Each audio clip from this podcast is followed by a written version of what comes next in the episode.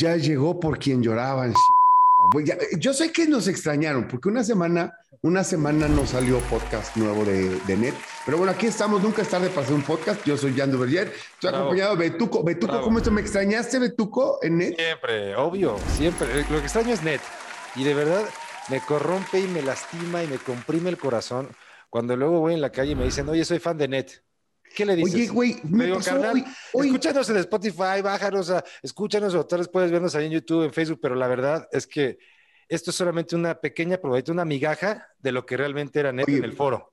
Escúchame esto, justamente hoy me topé una chava en la calle saliendo de un restaurante, este, y me dijo, ¿qué pasó con Ned? O sea, ¿cuándo regresa Ned? O sea, mi esposo y yo ya no podemos más, siempre Súmale ese, súmale ese, yo ayer en el aeropuerto, igual, esperando la maleta y un chavo, soy fan Net. ¿A dónde fuiste, perro? A las Begoñas tuve la oportunidad de estar al lado del estadio.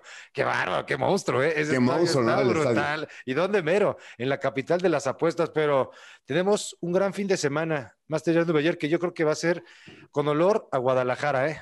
Viva la Sí. banda Tapatía. Sí, sí, sí, no, está tremenda la actividad que tenemos eh, de deportes, especialmente en nuestro país, obviamente. Ya son las, eh, ¿cuántas jornadas faltan para que se acabe el torneo de liga? Ya, ya merengues, ¿no? Nada, sí. Nada, un par de jornadas. Sí. Exactamente, entonces ya se define, viene la liguilla, viene lo bueno, por supuesto. Hay Fórmula 1 en México. Eh, tu- tuvimos que esperar muchísimo tiempo para que regresara, la, obviamente por el tema de la pandemia, para que regresara la Fórmula 1, pero en un plan muy grande. En primera, no viene el campeonato definido como en otros años. Por lo tanto, la lucha entre Red Bull y, y Mercedes, eh, particularmente entre Lewis Hamilton y, y Max Verstappen, pues está durísima. Y por si fuera poco, pues traemos ahora tenemos a Checo Pérez en un, en un equipo que es contendiente. Entonces, pues, se va a poner la pinche fiesta durísima. Hay showrun de Red Bull en, en reforma. La gente de Ferrari también tiene activaciones. Sea, esto va a ser una fiesta ya toda la semana. O sea, ya empezó la party. Yo, de hecho, no he empezado a beber, pero lo haré en breve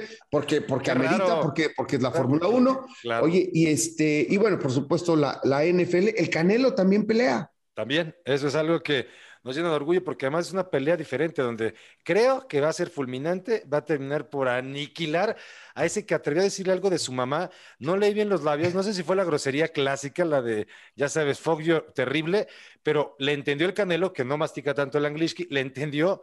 Viene el empujón, se regresa, esquiva el golpe y eso demuestra que ojalá Canelo salga en otra intención y por lo menos en el tercer o cuarto round noquea a este maldito. Bueno, Canelo contra Plant. Canelo contra Plant. Va a Es estar una muy planta, buena. lo va a tumbar. Está muy problemas. bueno. Pero ¿sabes qué está realmente bueno? Pues que este programa, este podcast se ha vuelto, además de deportes y demás, de entrevistas y de, y de personajes célebres. Y, y el personaje que tenemos el día de hoy es, es una chava que yo admiro muchísimo, lleva muchos años en el medio, este, a pesar de ser muy joven, pero empezó muy chavita. Eh, ya casi le iba yo a... Pero no, No, hombre. la compuse rápidamente. No, pero ¿sabes qué? Es, es una actriz, de verdad, de esas mujeres empoderadas. Yo así la siento desde que la conozco hace muchísimos años. Yo la topo desde que estudiaba en el CEA con mi hermana Lucero. Bueno, ella- vamos, vamos a presentarle, ya platicamos de todo esto con ella. Está con nosotros Laisha Wilkins. Bravo. Ah. ¿Cómo estás, Laisha? Ya, Beto, muchas gracias por la invitación. Encantada de estar con ustedes. Oye, a mí, ¿sabes que Me emocionaba la idea de, de tenerte acá en el podcast porque, porque sé que le entras a todos los temas. No te preocupes, el deportivo no lo vamos a tocar tanto. Pero a lo No mejor es le lo mío, pero sí soy fan de algunos equipos. ¿Ves? Sí, a ver, ¿cómo de qué eres fan? Pues soy chiva, yo soy chiva de corazón. Eso, chinga. Me en encanta qué- el boxeo, por ejemplo. Me Pero fascina. Leisha, ¿en qué momento decidiste irle a las chivas? En algún momento de la vida dijiste, ¿sabes qué? Este, porque a lo mejor por trabajar en las telenovelas, la banda te orillaba que le fueras a la América.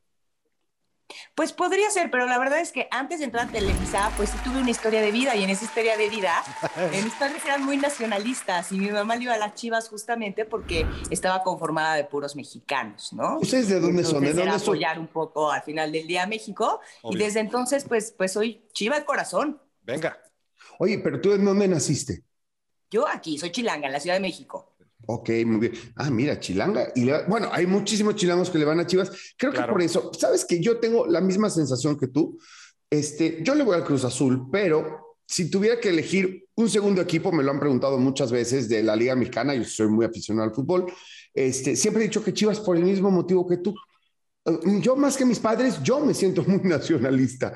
mis padres eran medio guangos en eso. Bueno, mi padre no era mexicano, era haitiano, pero este, pero, con espíritu mexicano tremendo. Así que comparto contigo eso. Yo fíjate que el segundo equipo después de las Chivas sería el Cruz Azul, justamente porque admiro la lealtad de su afición. Ah, qué bárbaro. algo les une, ¿eh? La neta sí, la neta sí. Son corazones fines en la cuestión de Chivas, Cruz Azul. Pero mira, esa cuestión de que son totalmente mexicanos, se habla la hecha de que a lo mejor como que les afecta un poco en el rendimiento de la liga, que los deja tal vez un poquito abajo en la eh, como desigualdad de que hay equipos que contratan a jugadores extranjeros que lo dan todo, pero no sé si el hecho de que siga la tradición de Chivas, como dices, aparte del nacionalismo, le beneficia al fútbol porque también hay mucha gente mexicana que lucha por llegar a ser futbolista profesional. No, claro, también. Y ellos pierden de alguna manera al no traer extranjeros y no traerse esa audiencia al final del día. Pero arriba las chivas, como sea. Sí, claro que sí. Oye, Elisha, yo, yo siempre te he visto muy participativa en muchos temas. Ya hablaremos de esto a, lo largo del podcast. E, eres una mujer brillante, muy inteligente, muy capaz, con opiniones agudas en muchos temas. y yo te recuerdo así de siempre. No quiero demeritar ni mucho menos hacer ningún tipo de comentario adverso a, la profesión de actor, actriz y tal, pero tú siendo, o sea, casi, casi como muy activista y tal, y desde muy chava, ¿cómo decidiste eh, dedicarte a la actuación? Pues mira, la verdad es que, mm, crecí como con unos padres muy... Ah, híjole, demasiado disciplinados, ¿no? En todos sentidos, eran muy radicales en cuanto a la educación y yo era todo lo contrario, o sea, yo era amiguera, yo era sociable, a mí me gustaba salir, este, romper un poco las reglas. Entonces a los 18 años, pues yo ya me quería salir de mi casa e independizar. Yo empecé a estudiar gastronomía porque era una carrera intensiva que íbamos de lunes a sábado, de 8 de la mañana a 10 de la noche con una hora de descanso, para poder sacar la licenciatura en dos años, que yo quería pues tener una carrera para, para poder pues obtener dinero y poderme independizar. Entonces me meto a gastronomía y digo, no, esto no es lo mío. O sea, adoro cocinar, adoro el arte, por supuesto, gastronómico, pero yo no puedo pasar aquí Fíjate, me acuerdo que dije mis años nuevos, mis vacaciones, mis diciembres, aquí entregada al trabajo. Y, mira, ¿dónde terminé? Que uno no tiene ni diciembres, ni puentes, ni días de descanso, ¿no? Y entonces quería ser periodista, fíjate. Yo siempre, mi mamá me decía Juan Derecho desde chiquita y yo quería ser investigadora o periodista. Y entonces un día renuncio a gastronomía y le llego y le digo a mi papá, oye papá, pues fíjate, resulta que quiero ser periodista, ya estoy decidida. Y mi papá dijo, imagínate, hace 25, 30 años, que las condiciones eran distintas en todos sentidos, que aparte como mujer estabas mucho más expuesta todavía y con lo temeraria que era yo, ¿no? Que no me importaba, que no tenía filtro, que, que me aventaba a decir las cosas. Dijo, esta la van a matar. Y dijo, ok, perfecto. En ese entonces teníamos un familiar que trabajaba en una televisora en estos programas amarillistas, ya sabes, de aquí podemos ver el cerebro que acaban de chocar y antes justo lo que comentábamos antes de la que llegaba antes la cámara que la ambulancia misma, ¿no? Y dijo, ahí es perfecto, ahí la voy a mandar. Y entonces yo feliz, un día me levanto porque voy a ir a acompañar a los que graban el programa, a los periodistas, y me subo a la camioneta y nos vamos a las afueras de la ciudad. Y el caso fue tremendo. Mm. Eran una familia que vivía pues ahí donde una zona de pepenadores, en una casa de lámina, y conozco a una niña de 13 años totalmente amarilla de la, de, la piel, ¿no? De su tono, se veía enferma. Resulta que esta niña se levanta un día en la, en la noche, en la madrugada, y va a la letrina, porque, claro, viven ocho hacinados en una casa de lámina, con letrina, ni siquiera tienen excusado, y a los tres metros del excusado queman la basura. Se levanta la niña de 13 años, 9 años, perdón, 9 o 10 años, y va al, baño, siente un dolor en el estómago y de repente avienta algo y se da cuenta que es el cuerpo, un cuerpito humano. Y no sabe qué hacer y no entiende por qué ahí está el cuerpo. Y entonces asustada lo agarra y lo avienta a donde se quema la basura y se va a dormir. Y amanece la familia y ve el cuerpo de la niña mordido por las ratas y quemado, ¿no? Y la niña ni siquiera cuando nosotros llegamos había ido a verse a una, a una revisión médica, la mamá empieza a narrar que el papá es el que embarazó a la niña y que no sabe si lo va a dejar regresar. Y ahí fue cuando dijiste, voy a regresar a la carrera de gastronomía. Ahí se ven.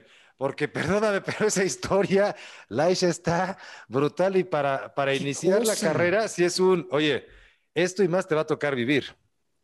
Y de ahí nos vamos, todavía no termina el día, y nos vamos a un pueblo que estaba al lado, en donde estaban este, apedreando y casi quemando, ¿no? A un ciudadano, el pueblo había tomado el poder. Y eso era algo muy impactante, ¿no? Saber esta turba de habitantes incendiando a este hombre. Pero ¿sabes qué? Sí fue muy fuerte, pero con eso pude.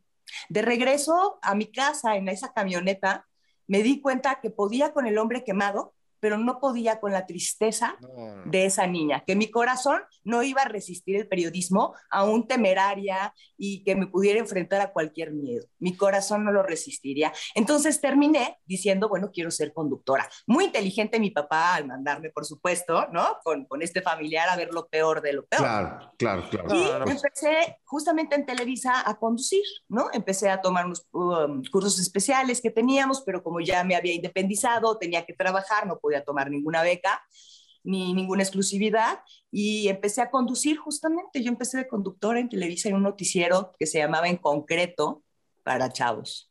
Claro, por supuesto, me acuerdo de eso. Y, o sea, me acuerdo de En Concreto, más yo, yo te tengo ubicada eh, en tus inicios más como actriz. ¿Cómo sucedió lo de la actuación?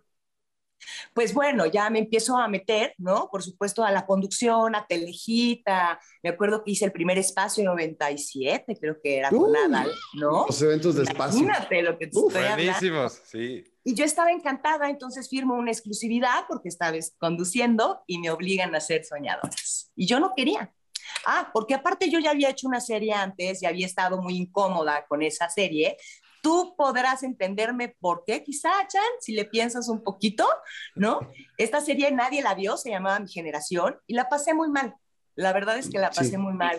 Y me enfrenté, pues yo venía de escuela de monjas, a un mundo al que yo no estaba acostumbrada a tratarme, con, con, el cual convivir. Oye, ¿no? pero, pero a mí no me vas a dejar así, o sea, la pasaste muy mal, ¿por qué? Y entiendo que eres una mujer de carácter, eres una mujer que cuando algo no te gusta, lo haces saber. Entonces, me gustaría entender un poco a lo mejor una experiencia que pueda redondear lo que te hizo provocar que, ese proyecto, como dices, la, la, pasaras tan mal, te quedas con este mal sabor de boca.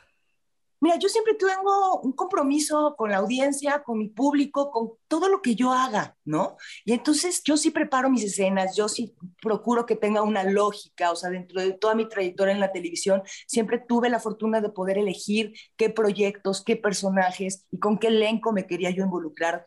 Algunas veces no me tocó donde yo quería y otras veces pues rechacé porque no era lo que yo quería. Y en esta serie fue total... Uh, una producción muy mal planeada, se escribía en el momento, trabajábamos, se compró a la, bueno, se hizo un acuerdo con la delegada y la delegada no nos protegía y trabajábamos horas extras. La verdad, yo no me manejaba de la misma manera que se manejaba el demás elenco. Yo no salía a reventarme y a divertirme, y que, o sea, yo quería trabajar porque yo estaba ahí para eso. Y entonces no me acomodé, la verdad, con las formas y, no, y me sentí inadecuada con, con mis compañeros, porque yo tenía otra manera de ver y de respetar la televisión. Oye, qué, qué, qué, qué chistoso. Bueno, no es chistoso, más bien, qué bien que desde el principio hayas tenido e, esa visión, ¿no? Desde muy chavita, porque al final del camino, muchos, y creo que me incluyo, aunque acabé con el tiempo teniendo el mismo compromiso que tú, creo que también rápido en mi carrera, porque me gusta y amo lo que hago, pero sí empecé porque yo decía, yo, yo quiero salir en la tele. ¿Cómo, güey? ¿Pero qué quieres hacer? ¿Cómo qué quieres hacer? No? ¿Qué te sale bien? O, ¿O, para qué te vas a preparar? Y, pero pues al principio sí era, quiero ser artista, quiero ser famoso, quiero, a eso me quise dedicar. Después, evidentemente, ya que llegué aquí, entendí todo, ¿no? Que había que prepararse, que había que comprometerse y demás, pero cuesta trabajo, ¿no? al principio, y hay mucha gente que nunca la cacha, ¿no? Que esto pues, es una industria muy seria. ahora sí que la industria de entretener es muy seria. Sí, la verdad es que es muy triste que la mayoría de los compañeros ya tomen esto como, como un trabajo que hay que sacar, que no estudien sus escenas, que lleguen a ponerse una apuntadora a repetir las cosas, que no hay un respeto al set, al personaje y a la audiencia mismo. Y esto me sucedió durante muchos proyectos más, pero también tuve proyectos en donde caí con gente que sí tenía esta visión y este respeto hacia el histrionismo, hacia el arte histriónico. Eh, y entonces, cuando yo encontré a estas personas, dije, ah, ok, esto está increíble. Y Ah, no justo me mal. sucede con Soñadoras, fíjate, que cuando después de estar con este elenco juvenil, que no era comprometido, que no había respeto para nada, eh, de- decido rechazar Soñadoras y me obligan a hacerlo. Entonces digo, las otras tres protagonistas habían sido egresadas del SEA, tenían una preparación que yo no tenía, ¿no? Entonces pedí que, que sí, pero que sí me ponían a un coach preparado todas las escenas, porque yo quería estar a la altura, ¿no? Yo iba a trabajar. Y tuve la gran fortuna de que esa coach fue Adriana Barraza, que me hizo enamorarme Wow. perdidamente de la actuación, a respetarla de una manera que no imagino hoy por hoy no tener esa formación, ¿no? Y entendí que lo que yo quería en esa carrera era ser respetada por la gente que respetaba y solamente con disciplina y con, perdón por la repetición, pero respeto a mi profesión, podría lograr. Claro, porque es tomártelo en serio. Entonces también el proyecto que sea, por más chiquito, sea grande, te lo tomas en serio y lo das todo. Pero, a ver, Laisha, ¿qué piensas, por ejemplo, de los TikTokers, de los influencers, que es la nueva generación y que ya lo toman como una chamba y que yo no sé qué tan en serio se lo tomen y también qué tan duradero sea, porque el asunto es que eso que tanto amamos lo podamos hacer mucho tiempo de Oh, nuestra vida. Perdón, perdón que, que me mete la pregunta para, para complementarla, voy a tratar de enriquecer- enriquecerla. ¿Qué te parece y qué opinión te merece no solamente los TikTokers, sino TikTok y las redes sociales como tal, como plataforma de, con- de- de generación de contenidos de entretenimiento? Y, y- y bueno, por supuesto, por añadido, la, la pregunta de Beto, ¿no? ¿Qué opinas de, de toda esta bandita? Me encantan las redes, o sea, me encanta poder estar en una época en donde todos podemos, aunque estés en Jicotencat o en medio del Amazonas, si tú tienes talento, ya a quién, quién llegó o a quién invitaron ahí en sus A mí, a mí, sigan platicando. Voy, ¿Sí? a mí. Oye, este, que cualquiera, ¿a poco no, Beto? O sea, puede llegar a mostrar su talento y tenga esta capacidad Pero- y este alcance. Laisha, yo creo que, o sea, estoy de acuerdo contigo en la cuestión del alcance y de la comunicación. Lo que a mí no me gusta es el hecho de que ahora puede ser famoso el hijo del vecino porque dice que baila bien y no se da cuenta que la gente lo está haciendo famoso porque se burlan de él.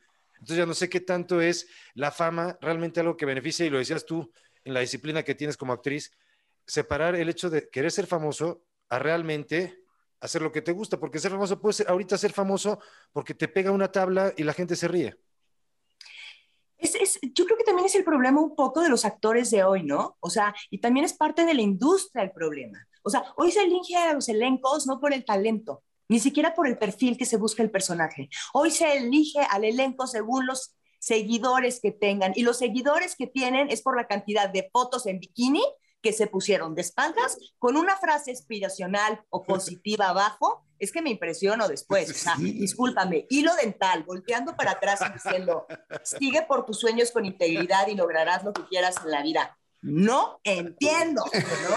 Pero aquí somos varios, o sea, los que, los que somos causantes de esta distorsión al final del día que ha existido en toda su época, ¿no? Ni mencionemos al cine de las ficheras, por También. ejemplo, ¿no? O Sí, estos cuentachistes tan corrientes que hoy casi que terminan otra vez en la barra cómica eh, de, de la televisión mexicana.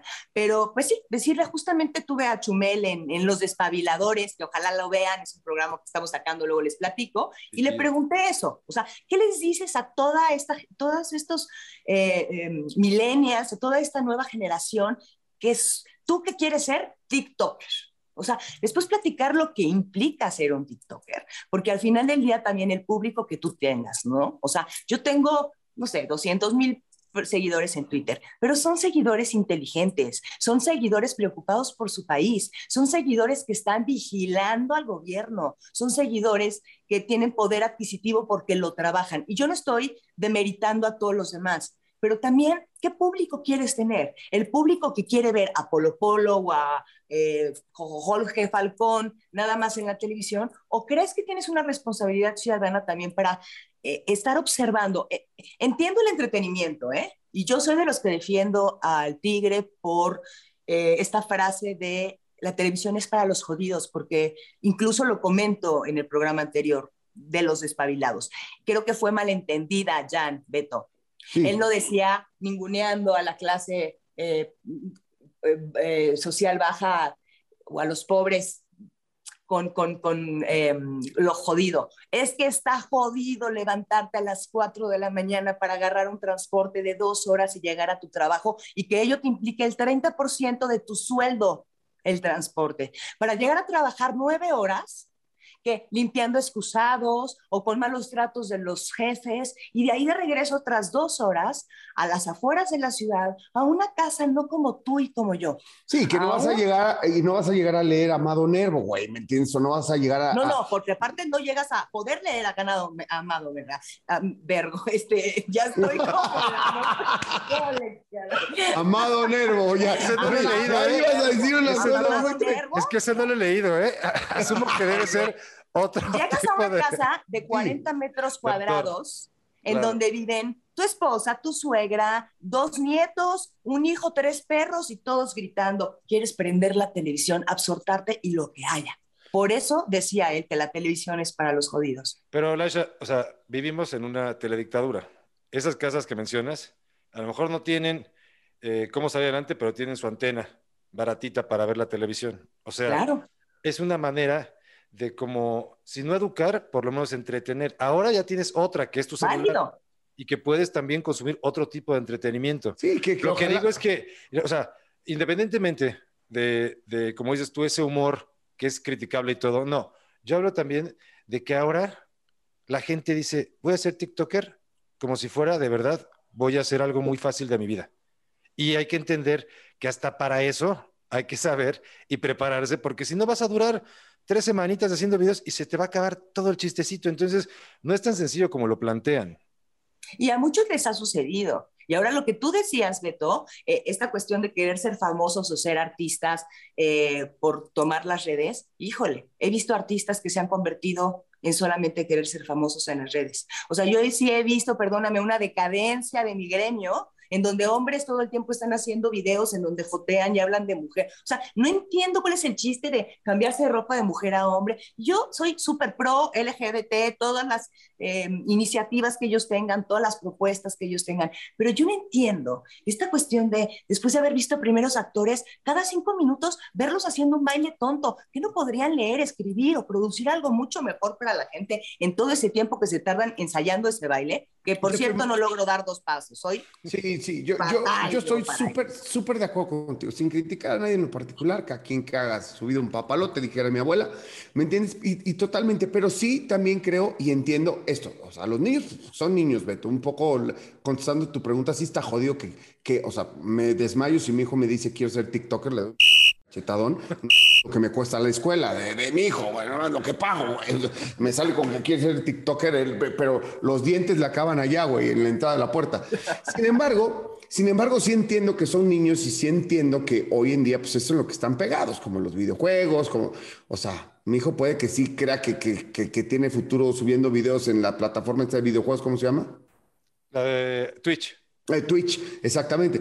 Sin embargo, pues son chavitos y van a crecer y tal, y, creo que sí son modas pasajeras y creo que son personajes pasajeros con los que los chavos se identifican. Pero sí me parece súper grave que gente que tenga otra profesión, de repente diga, ah, pues si al chamaco se vuelve más famoso y gana más que yo, pues dejo de ser un primer actor, una primera actriz, o dejo de ser un, un doctor respetable y me pongo a hacer en las redes sociales y el es ridículo. Yo también creo eso, porque la neta, yo, cuando menos yo en lo particular, pues, o sea, o sea, yo fui bailarín, o sea, yo, o sea, yo he sido muchas cosas. Sin embargo, bueno, pues asumo mi chamba hoy en día como conductor de deportes, bla, bla. Y la verdad trato de solamente proyectar un poco de mi vida en las redes sociales. Y ya está. ¿Me entiendes? Por ejemplo, no hago TikToks, no bailo. Y yo sí fui bailarín, güey. ¿Me entiendes? O sea, yo sí sé bailar. Sin embargo, pues siento que no me corresponde hacer TikToks. Siento, insisto, respeto a todo el mundo. Pero, yo mira, siento... por ejemplo, como dices, ahí sería el contenido. Porque a lo mejor tú podrías, no sé, poner coreografía, aportar algo.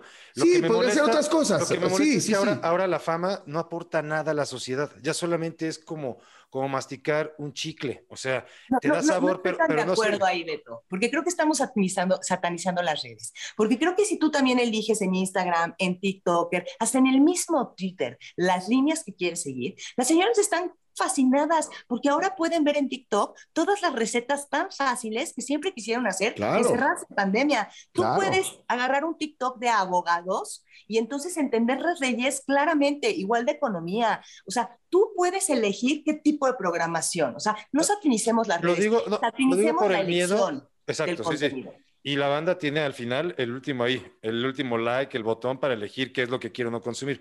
Pero me impacta de verdad cómo es que, pon tú en Nuevo León, tienen un gobernador de, de redes sociales. Tienen un gobernador que fue, que es influencer y que llegó a eso. Entonces no sé si al rato el próximo presidente o presidenta de este país va a salir de las redes sociales. Que no te Que quepa la menor duda. ¿no? Ahora, que no te quepa la menor duda que como plataforma van a ser, van a ser uno de los Sí. vehículos más importantes de comunicación del mensaje de que, digo, no creo que vaya a llegar cualquier, creo que va a llegar un político. O sea, ¿qué, qué político se va a, a saber adaptar a estas nuevas tecnologías? El presidente que tenemos hoy en día seguramente, pues, pues no sé si lo entendió él o su equipo o quién carambas, pero sí, sí, sí utilizó las redes sociales como un medio de comunicación de su mensaje y, y de esta idea tan firme que trae de hablar y hablar y hablar y hablar. Pero ¿cómo, ¿no? cómo ves el fenómeno Puntulasha de lo que ocurrió allá en Nuevo León? Porque sí fue impactante en la onda de cómo las redes sociales pudieron colocar a esta persona con el apoyo de su esposa, pero, pero en una onda que dice, espérame, hace tantos meses, tantos años no lo conocía y ahorita ya es gobernador. Bueno, entendamos que ahora eh, la mayoría son los millennials de los votantes, ¿no?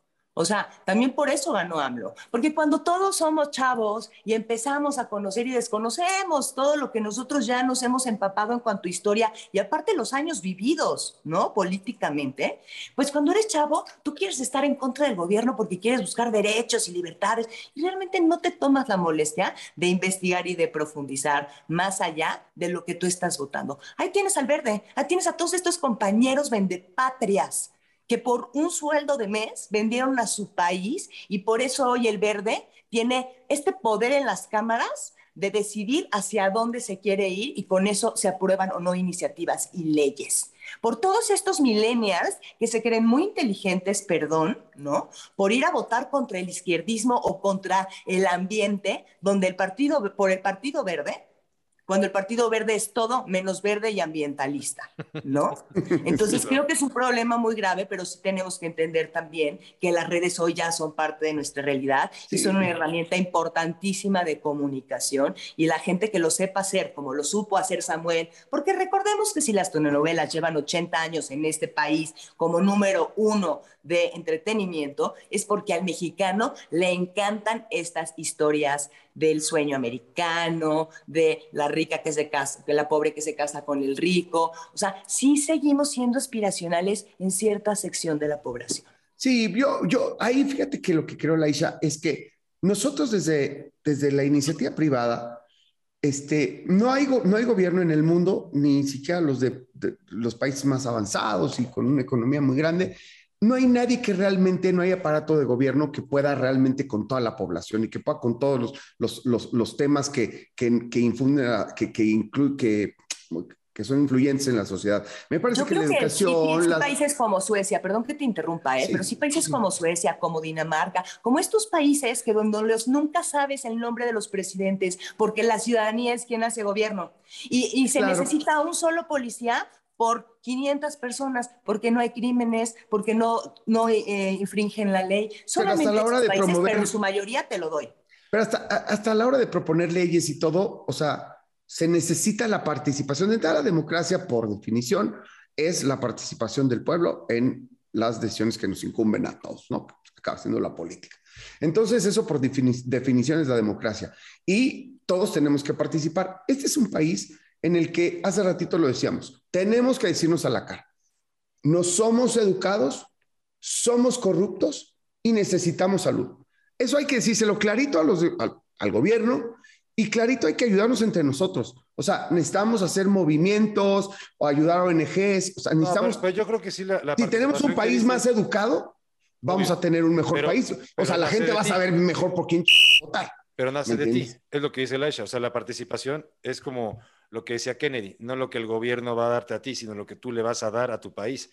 Porque queremos todo, pero al final si lo tenemos y no lo sabes aprovechar, ¿de quién es la culpa? Y me gustaría nada más darle un pequeño switch en esta cuestión de la participación, Laisha, porque hay un tema en el fútbol que puede provocarle muchos eh, como eh, conflictos a la selección nacional. Se habla de que hasta si vamos al mundial y gritan esa porquería, van a terminar por quitarle puntos eh, en el mundial. Entonces, ¿tú qué opinas de ese grito? Si realmente afecta demasiado y también como que el mexicano le dices no lo hagas y lo hace todavía más feliz.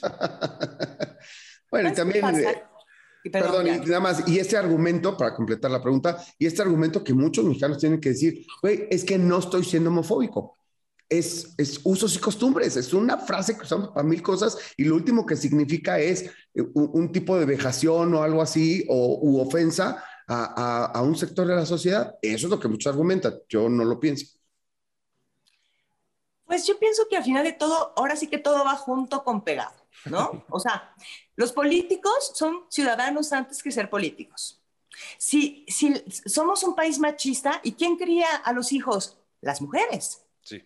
¿No? O sea, tenemos que ser mucho más congruentes de entrada con lo que exigimos y con lo que damos, número uno. Y número dos es este egoísmo del ciudadano del mexicano en especial. Somos de verdad sumamente egoístas, no pensamos en lo colectivo, ¿no? Nos decían, muchos se dicen de izquierda y, y, vamos a lo colectivo, pero son los individuos más egoístas que existen. Entonces, yo me acuerdo que una vez invité a un programa a, a Gonzalo Monroy, que es un experto en energías, y le digo, Gonzalo, vamos a hablar del cambio climático, pero te voy a pedir que no me digas que las focas en Alaska están flotando porque se, desle deshieló el, el iceberg o lo que fuese, ¿no? Este, eh, te voy a pedir que les digas que se les va a acabar la subvención y que en todos estos estados como Sonora, ¿no? Que alcanzan 50 grados en calor, pues no van a poder tener acondicionado porque ni modo que van a pagar 20 mil pesos al mes de la casa. Entonces eso sí les va a hacer que pongan atención. Y era cuando yo marcaba como justo la línea hacia lo personal o hacia lo colectivo, entendía que el interés de la gente era en lo individual. Y somos sumamente egoístas en todos sentidos. Entonces, a mí no me importa si yo ya estoy ahí, yo ya pagué un viaje a Francia y estoy y quiero gritar. En todo lo demás, voy a ir a gritar porque esa es la experiencia y me voy a tomar un TikToker gritando. Oye, Laisha, el mexicano hay uno que apagó el fuego eterno en París. Hay otro que se con aventó. Una, con una firma, güey. Se Ay, separó, güey. Que, que se aventó del, del, crucero antes de llegar a Brasil. O sea. Bueno, pues a ese güey. Perdió sea, la vida, yo lo sé. Perdió la vida. Pero, no, no, no encontró ni el cuerpo, güey. Pero, o sea, pero a lo que voy es justo entendiendo lo que nos platica Laisha. O sea, el mexicano se cuece aparte, Laisha. O sea, el mexicano es de otra manera porque esa, esa anda de sobresalir y no tanto en lo positivo, pero al final de cuentas recuerdas ese tipo de acciones.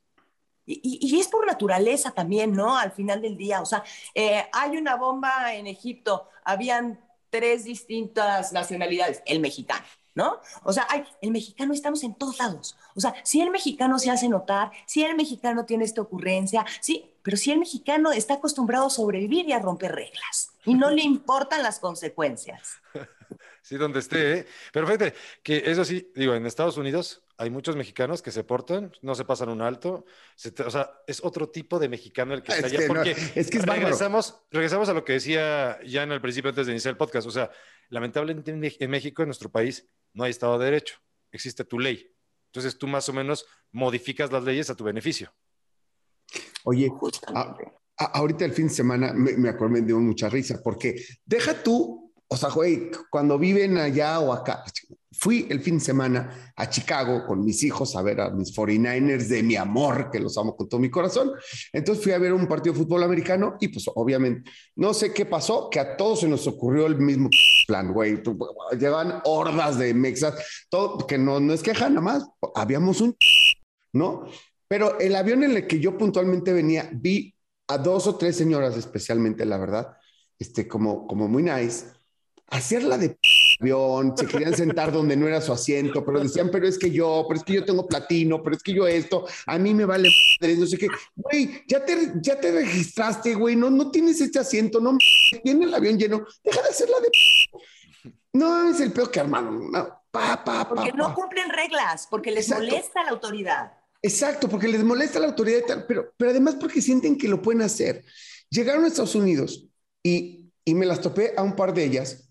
Obviamente, bajándose el avión, la, fila para pasar migración, no los editas. ¿Por dónde, señorita? Ah, que su perfecto inglés del Pedregal, ¿no? Eh, y por aquí, y por acá, y la chingada, y bien formaditos. O sea, los niños, cállense, no sé qué. Y no, bueno, llegan y te las vas topando ahí en el partido, todos los mexos Mex fueron al mismo partido que yo. Y no, hombre, todos por donde les dice la policía, estaban las, las barras, las vallas estas de popotes, que aquí nos las... ¿Has dado cuenta? Que son las vallas para que la gente brinque. O sea, es como, no, güey, es para que no pases. O sea, espérate. No, allá todos respetaban el camino, todo perfecto. Los mismos güeyes que la venían haciendo el avión y que se querían saltar la fila. Y esos mismos güeyes llegaron en llegamos en el avión de regreso y la misma bandita 2-3 se pasaron por abajo las cintas para ganarle a todo el mundo la fila de Pero no es una educación de cumplir la ley, es de mi beneficio en ese momento. Sí. La cumplo porque en ese momento tengo beneficios, si no, no. En el momento que la pueda yo incumplir, la brinco. Pero Leisha, porque piensan que no hay consecuencias, porque no porque no hay Unidos. Porque no hay consecuencias, porque en Estados Unidos, exacto, en Estados Unidos hacen eso y no mames, van de regreso. No, o sea, ya ni entran. Por una tontería te metes en un problema en Estados Unidos. Y en México te vale porque hablas con el policía, le gritas, lo mangoneas, le puedes dar... Oye, los narcotraficantes mismos aterrados que los encierren en Estados Unidos, rogando que los encierren aquí, pues claro. Claro, Oye, pero a ver, aquí van a vivir en una, se pueden hacer un palacio dentro de la Y, y si hablamos de, rebeldes, de ¿qué opinión te merece, pon tú, alguien como Noroña? Que en el aeropuerto le dicen ponte el tapabocas, la gente le grababa y decía yo no me voy a poner bozal. O sea, neta, ¿México se merece los políticos que tiene? Sí, Sí, sí, nos merecemos los políticos que tenemos. Somos una sociedad poco activa, poco vigilante. ¿Cómo es posible que nos quiten el 20% o el 30% de nuestros ingresos diarios? Eso es un dineral y no seamos capaces de vigilar esa cuenta de banco. No seamos capaces de meternos a un periódico a revisar si te van a quitar eh, el derecho a poder eh, tener privacidad en tu casa. No, va a llegar uno del SAT a tocarte en tu casa, a revisar si tienes muebles, cuántas teles, intromisiones. O sea, están cambiando tanto la ley que realmente nos afecta en lo personal que ni siquiera se están dando cuenta. Somos una sociedad permisiva, que nos quejamos desde el asiento de nuestra casa o en la conversación en la comida, donde sabemos que existen herramientas que funcionan, y te lo digo por experiencia, yo soy una ciudadana activa y he cerrado, bueno, no he cerrado, es he continuado procedimientos, he levantado quejas, me he acercado a todos los organismos, instituciones y secretarías que apoyan al ciudadano para lograr mis objetivos. Cerré un bar para pero por Eso, por eso te han pegado. O sea, hay un video donde hay un tipo que te suelta un golpe. Sí, no, la verdad lo esquivé, bastante menso, aparte el gorilón, pero yo creo, te voy a platicar qué pasa. Pasa que yo no voy y agresivamente exijo estas cosas, ¿no? Yo siempre con educación y sin riesgo. Eh, pero, pero creo que todos permitimos. Si el que se para en doble fila, todos los que pasamos, le pitáramos el claxon, no se para en doble fila, pero permitimos.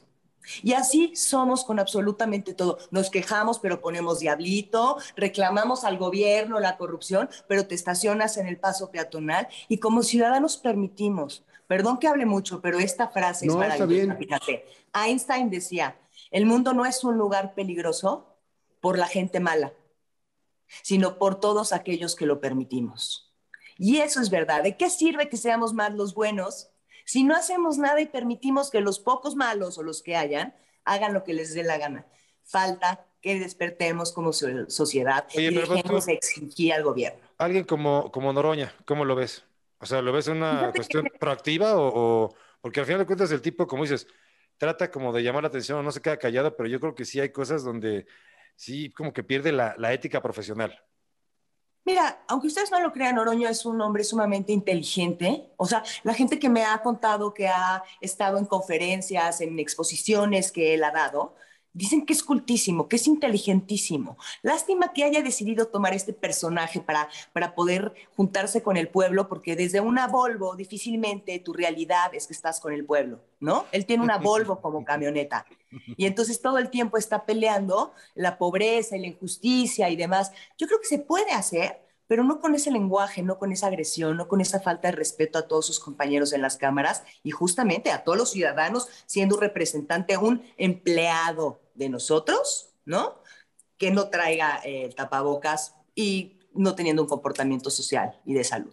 Sí, a mí me queda claro que muchos de ellos son la mayoría, no todos, algunos son medio mensos, pero yo creo que la mayoría de ellos son brillantes, pero, o sea, son brillantes y que la mayoría de, de, los políticos que tenemos, de todos los partidos, se crean personajes, porque eh, así es el éxito y porque, porque el mexicano cree en esos personajes. y porque llegan a ser políticos y se creen ya que son de otra especie, cuando se les pues, olvida que pues son lo que pasa es que son, públicos.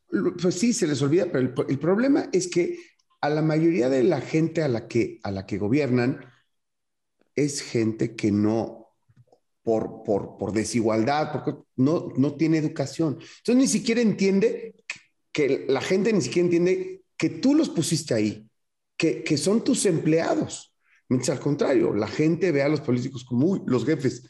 No, es al revés, pero la gente de entrada ese principio básico no lo entiende. Oye, Laisha, es muy, muy interesante porque además es muy activo y todo esto. Cuéntame de esto que, del el programa que tienes, dónde, generas este contenido, dónde lo podemos ver, todo ese rollo. Gracias. Pues mira, este Max Kaiser y yo nos, nos, juntamos un día y encontramos una química como pareja y somos ambos pues ciudadanos activos, ¿no? Y lo que queremos es justamente pues educar y politizar un poco a la sociedad. ¿No? No porque nosotros seamos los, pero sí como prestarles todas estas oportunidades, responsabilidades y, derechos que tiene la ciudadanía. Eh, nos juntamos, hicimos un proyecto y nos acercamos a la lista News, ¿no? Que, es como una filial de The Guardian de alguna manera, o sea, eh, comparte contenido de The Guardian y ya The Guardian está compartiendo contenido de, de, la lista news. Creo que es un medio serio, es un medio independiente y es un medio que no nos da línea y eso es lo que buscábamos porque nos topábamos al presentar el proyecto. No, es que esto está muy agresivo, es que está muy golpista. Y no somos golpistas, simplemente presentamos lo que día a día se nos da. ¿no? Y, a, tu estilo. Porque a final de cuentas cada quien tiene un estilo, una manera de ser, una personalidad. Entonces, si tu estilo es directo, a lo mejor algunos dirán rudito, pues entonces, nada más que, entiendan que no se lo deben de tomar personal. Oye, yo sé que ya tenemos que como que redondear, pero hubo un tweet que llamó mucho la atención, donde decías que querías toparte a López Gatel para escupirle la cara. Me gustaría saber, ¿a qué otra persona te gustaría escupirle la cara, Laisha? Mira, sí quiero aclarar que, que nunca uso ese tipo de, de, tono en mis tweets. Trato de usar la sátira, pero siempre con mucho respeto. Pero esta, en esta ocasión fue cuando, cuando no quiso vacunar a los niños con comorbilidades. Eso de, de verdad, yo, si tuviera un niño con comorbilidad, quisiera agarrarlo a golpes. O sea, no es posible que jueguen con la vida de los ciudadanos cuando para eso trabajamos y pagamos impuestos. ¿A quién más le quisiera escupir a la cara, además de Gatel? Híjole, pues Ay, es que no quiero salir otra vez. Ay, Nada más ¿Puedo escupirle doblemente a Gatel? Muy bien. Gracias. Bien bajado ese balón y gol de Laisha Wilkins. Eh, a mí, también, me parece un tipo lesnable. La verdad es, es, es terrible todo, ¿no? O sea, lo que se prestó, como si en algún momento prestó servicio a la ciencia, es lamentable a lo que se prestó. La, verdad, entendiendo que es una situación igual muy compleja, ¿no? Todo, el tema de este, em, del COVID, porque pues, a todos nos agarró, al mundo entero lo agarró sorprendido, pero el, pero el tono político, él siendo, siendo científico o, bueno, siendo médico, ¿me entiendes? Debiéndose a la ciencia, pues el, el rol tan político que tomó para, para hacerla de de guerrillero del presidente este, en este tema de COVID, pues sí, sí es lamentable, la verdad. opino muy parecido a ti.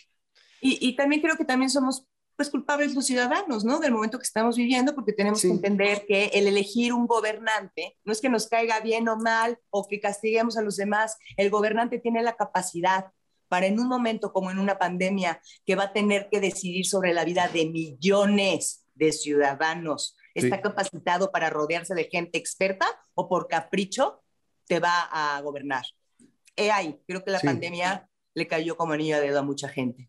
Sí, pues e, es, es, bueno por eso escuchar muchas voces, ya que a veces no tenemos la cultura política o la cultura de, este, de analizar bien las propuestas que hacen, qué dicen, qué piensan, de dónde vienen, este, a qué rumbo pueden llevar al país, qué es lo que necesita nuestro país y quiénes son expertos en eso, ¿no? Yo, por ejemplo, o sea, la verdad, mi, mi, enfoque para las próximas elecciones, para el 24, lo tengo clarísimo.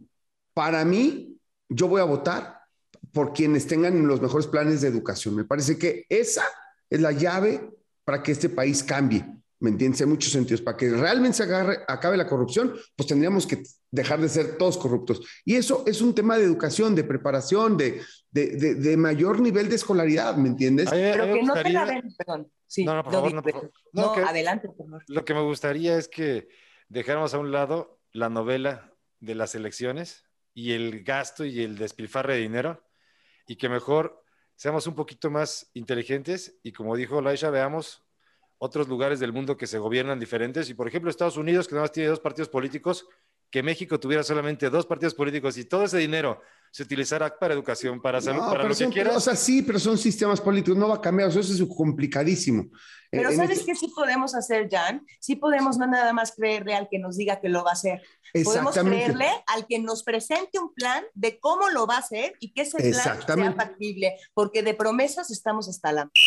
Sí. lo que yo, en realidad no, no, no, no terminé la idea porque también me alargo mucho, pero lo que yo decía es yo, porque, tengo una opinión creada, pero me parece que son, pero, gracias, pero me parece que son muy importantes las voces y lo que quería decir es, pues escuchemos también a Laisha, puedes o no estar de acuerdo con ella, pero es una ciudadana activa y eso me parece importante. Entonces, nada más para recalcar, en la lista news, eh, ¿qué días, cuántos contenidos haces a la semana? ¿Cómo, cómo está la onda? Yo te voy a ser muy sincero.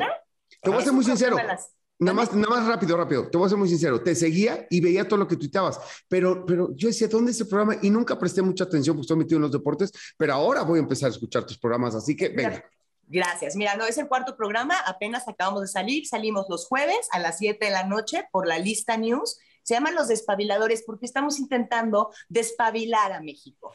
Entonces invitamos, nuestra madrina fue Denise Dresser, que dijo, sí, me equivoqué y me dejé engañar por AMLO. Después vino Xochitl Galvez, que dice, sí, sí quiero ser presidente de la Ciudad de México y los políticos son unos rateros. Después invitamos a Chumel y dijo justamente, no pierdan el tiempo queriendo ser influencers. Estuvo con nosotros Julio Patán y Alejandro Rosas y te cuenta que AMLO es como, como el tío borracho que en las fiestas te quiere contar de, recuerdan cuando yo estuve con, ¿no?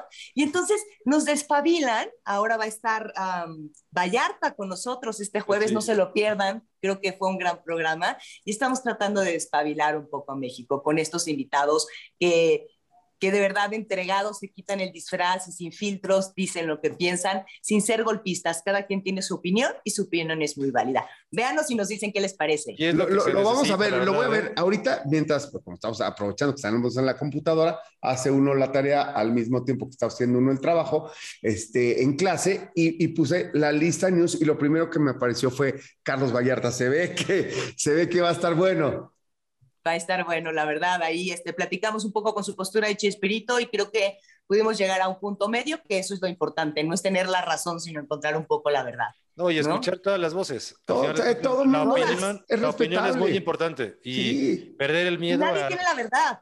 No, no, no, y te digo, perder el miedo a decir lo que opinas porque realmente has generado un criterio no porque lo viste en una noticia, no porque lo dijo un reportero, no porque te lo dijo, sino porque realmente es lo que tú piensas. Creo que es lo que de alguna manera tu labor va a provocar en el ciudadano que tiene ganas de otro tipo de contenido. Oye, este, Laisha, les agradezco. Laisha, este que se vale, ¿eh? este activismo, vamos a decirlo, e, este ser un ciudadano activo, se puede convertir, se va a convertir o ya se convirtió ya casi en una chamba para ti. O sea, e, en cómo quieres vivir el resto de tu vida. Mira, la verdad sí, sí me siento muy adecuada en este medio, ¿no? Cosa que me costó mucho en la televisión, porque encuentro a gente realmente eh, pues esto, ¿no? Que respeta la información, que respeta a su país, de alguna manera quiere hacer algo por él. Estoy escribiendo también en Opinión 51, que es un colectivo de 80 plumas, mm, bastante poderosas, muchas de ellas. Está Azucena Oresti, Pamela Cerdeira, Sandra Romandía, Adela Micha, eh, muchas y muchas plumas que decidimos que queríamos hacer algo por lograr una paridad o una equidad de género en el periodismo, porque solamente el 18% de las mujeres ejercen en el periodismo. Entonces decidimos abrir este portal y se están empezando a escuchar las voces. Siempre trabajo y escribo mi columna desde una voz ciudadana y creo que estoy empezando de alguna manera a, a lograr que la gente se despabile un poco sabiendo que está la PAO para ayudarte con el ruido del vecino o que puedes ir a la INVEA a clausurar el bar de, caballeros que tienes enfrente de tu escuela. Yo creo que sí, o sea, y la verdad es que he encontrado una motivación muy grande en esto. Estoy muy cómoda y, y sí, sin duda, considero seguir. A mí me gusta muchísimo, ¿eh? me gusta muchísimo. Te voy a ser muy sincero, Laisha. Yo, yo realmente siempre te considero una persona, como siempre, generando opiniones agudas y tal. Pero más allá de estar de acuerdo o no contigo, he estado de acuerdo contigo en unas posturas, en otras no y tal. Pero sí me parece que aportas mucho más de lo que yo me daba cuenta. Porque siempre he creído que es importante este aporte desde la iniciativa privada o tú que tienes la capacidad, tuviste la educación, la preparación para poder generar una opinión valiosa, que vayas y lo hables porque generes a favor o en contra de lo que tú estás diciendo, te espabilas a la gente. Qué buen nombre le pusieron. Por lo menos los, los quitas, los quitas de la indiferencia, del me vale madre, pues que se hagan bola a ellos. ¿Sabes cómo? Y eso está chingón. Y me parece que es muy inspirador lo que estás haciendo y ojalá que, que le sigas porque pues lo haces muy bien, la neta. Yo incluso te lo agradezco como ciudadano porque me parece a veces no todos los que estamos, cada quien desde su trinchera podemos aportar siempre. O sea, nosotros estamos en el deporte, tal. Claro. No soy un líder de opinión en ese, en ese sentido, sin embargo, genero una opinión. Ayudo en lo que puedo ayudar. ¿Me entiendes? Que es por medio de ONGs, en temas de educación y demás mentir que, como verás es un tema que a mí y en estas me, mismas importa mucho. ¿no, Jan? Claro, bueno, y a, veces se, se, se juntan todos los astros, los productores y demás. La aportación también es fuera del trabajo, o sea, la educación que das en tu familia, el estar en la calle, el compartir con la sociedad y el hecho también de, de no tener miedo y de hablar de política, así seas fifí o seas chairo, seas americanista, seas chiva, o sea, entender que al final no tenemos que estar siempre pensando lo mismo, y si vas a respetar, enhorabuena, pero también permitir que la gente tenga diferentes opiniones. Y lo que me agrada también, Laisha, es que como que escuchas mucho y eso es muy importante, porque para realmente generar esta conversación y llegar a un punto de acuerdo, hay que saber escuchar todas las opiniones. Oigan, pues les agradezco mucho. La verdad es que sí he intentado, tanto en el programa como en la columna, como en mi Twitter siempre, solamente explicar con peras y manzanas tanta complejidad ¿no? Política. Y no es que yo sea una experta, tengo amigos y asesores políticos a los que me acerco y empiezo a aprender y empiezo a leer y me echo desde hace siete años todos los periódicos, pero justamente esto, o sea, solamente quiero presentar la información siempre avalada y sin, sin intención de convencerte, solo quiero que la tengas y que puedas decidir con información. La neta, Laisha, eres una grata sorpresa, o sea, con redescubrir a las la personas. Del año. Veintitantos años después, cabrón. No, o sea, la neta, o sea, qué chingón, qué te voy a seguir, te voy a ver, te acabas de ganar un seguidor. Y, y, gracias por estar aquí, qué que hayamos podido tener este contenido. Porque, insisto, pueden estar o no de acuerdo con todas nuestras, o sea, con todas nuestras opiniones y tal, pero al final del camino que, que, que, que paren la oreja para escuchar este, pues, pues a gente como Laisha me parece muy valioso. Gracias, Laisha.